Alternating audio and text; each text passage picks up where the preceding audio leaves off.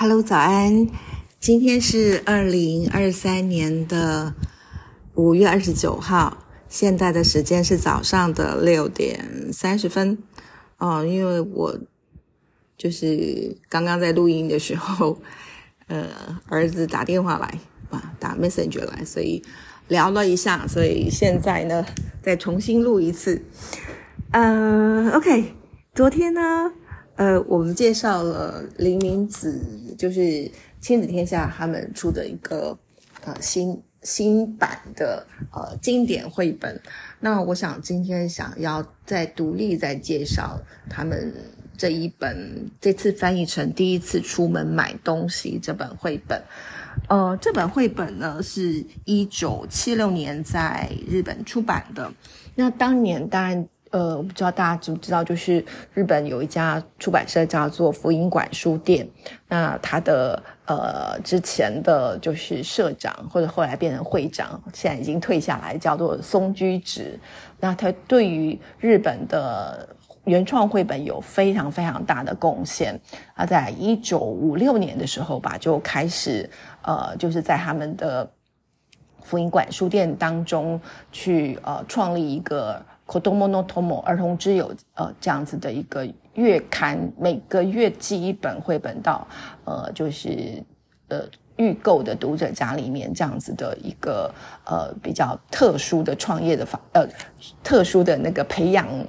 应该说培养他们自己本土的呃日本的绘本作家的方式，同时也是呃让小朋友读到呃就是他们自己原创的绘本。好，那呃就是这个。第一次上街买东西也是福音馆书店，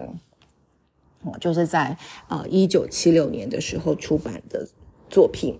那到一九八零年代的中期吧，就是台湾的呃汉生 汉生精选的时候借引进台湾。那到现在呢，仍然是嗯，在日本或者是台湾，在网络平台上就会看到很多类似的。评价就是说，嗯，这本是很令人怀念呐，小时候很喜欢啊，现在念给自己小孩听，小孩也超爱之类的，所以算是呃一个呃一本名副其实的跨越时代的经典作品。嗯，为什么这个作品它会？呃，描写的是七零年代日本的街景、行人、杂货店。这时候，呃，以现在来看都已经过时了，对不对？你可能去日本看到了，都也是一样，就是嗯，大部分看到是超商 Seven 这样子。那为什么他在四十多年之后的仍然能够吸引孩子的目光，得到他们的共鸣？呃，这个。呃，这本书的呃，就是故事的这个创作者是叫做子子一呃，Yuriko，就是童景来子。那她是三个女孩的妈妈。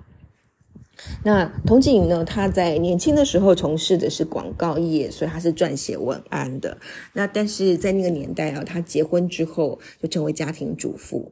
啊，对我这边插一句好了，呃，童井赖子跟林明子两位都是一九四五年出生的。好，那他在就是，呃，就是他观察自己孩子的日常，就写了一则一则的小故事。那呃，他就同时他与那个林明子合作。那听到这里，可能很多人都会觉得说，哦，原来如此啊，因为他是妈妈嘛，所以他的呃这个故事是妈妈的视角这样。呃，所以他有很多的故事，也可以从小孩子的角度来来来看到这个事件，或者是小孩的感受。不过，嗯，这些，嗯，这些这样子的说法，可能只说对了一半哦。因为在呃，我在读到一篇通缉赖子他的访谈中，他说到说，他总是觉得自己没有办法百分之百的投入母亲这个角色。因为他常常觉得他自己会退后一步，观察自己的小孩，他同时也观察当母亲的自己。啊，换句话说，成为母亲这件事情对于同情赖子来说很重要。呃，因为他可以很有机会很仔细的就近观察小朋友，呃，而且可以回溯他自己童年的时候的情绪感受。当然，她除了是一位母亲之外，她还有一双作家的眼睛。这个眼睛是清澈透明的、冷静的。所以他能够把眼前孩子的样貌啊，好，就是回溯到自己童年的感受，而且体悟淬炼出情感中最普遍的本质。那在呃这个新版的第一次出门买东西当中呢，呃，就是译者林林正美老师把这个小女孩译成小米，好，她呃就是她她因为妈妈就是要她出门去买买牛奶，所以她第一次单独出门买东西，她是很兴奋，但同时她又很惶恐。那在跌倒的时候，又有一种挫败跟委屈。好，那他到了那个杂货店前面的时候，因为他个子太小，声音太小，所以说要买牛奶，就是没有人，就是老板没有听到。嗯，那一直在里面观望，观望了很久啊，就是一直到他完成任务的时候，那种解放跟欣喜。呃，那在这样子的很多情绪的转折当中。你会看到，呃，作文字作者他非常精确的在情节安排跟洗练的文字当中，和，他对话里面呈现这些呃情感的起伏，那呃让每个读到故事的大人跟小孩都会心有戚戚焉，说嗯嗯嗯，我懂，我也有这样子的经验跟感受。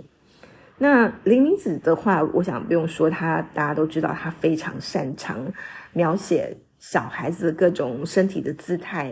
呃，表情的变化，还有他那个红彤彤的苹果脸呢，而且你看他画的那个头发发丝，就是很细很柔这样。每个孩子在他的笔下看起来都很像那种好好抱的小天使。好，那呃，那而且就是林明子，他可以在。这个通缉赖子的写实脚本之下去架构出细节丰富的写实场景，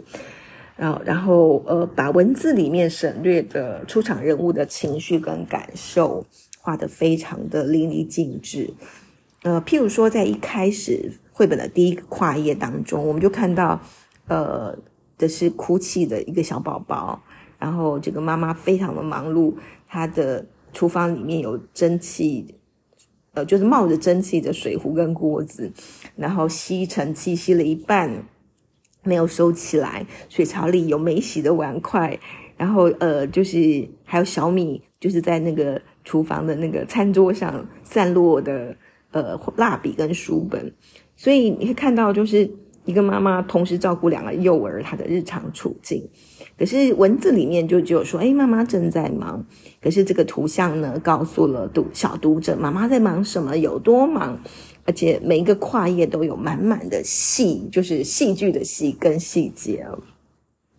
然后你又发现，呃，在翻页过程，因为我常说绘本是一种翻页的。呃，翻页的呃，就是绘本是翻页的艺术哦，所以呃，你会看到在翻页当中，时间跟空间的转换，它就很像是呃一部微电影，每翻一页，它就切换一个镜头跟转场，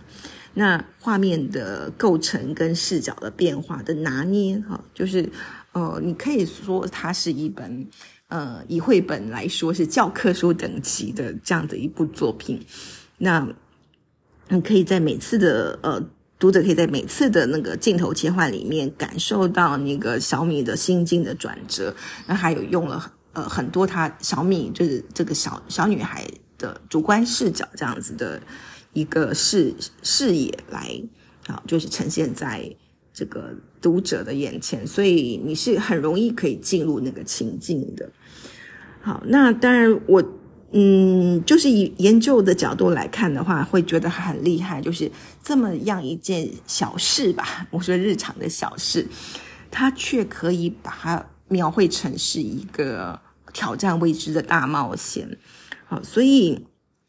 这样子的一个写实的画风，还有孩子等身大的日常故事。呃，反而在绘本当中并不多见，就是你会看到很多拟人化的动物啊，或者是奇幻的场景啊，或是什么样子的，就是比较呃换奇的这样子的故事。那像这样子以日常生活的小细节、小情绪来当做一个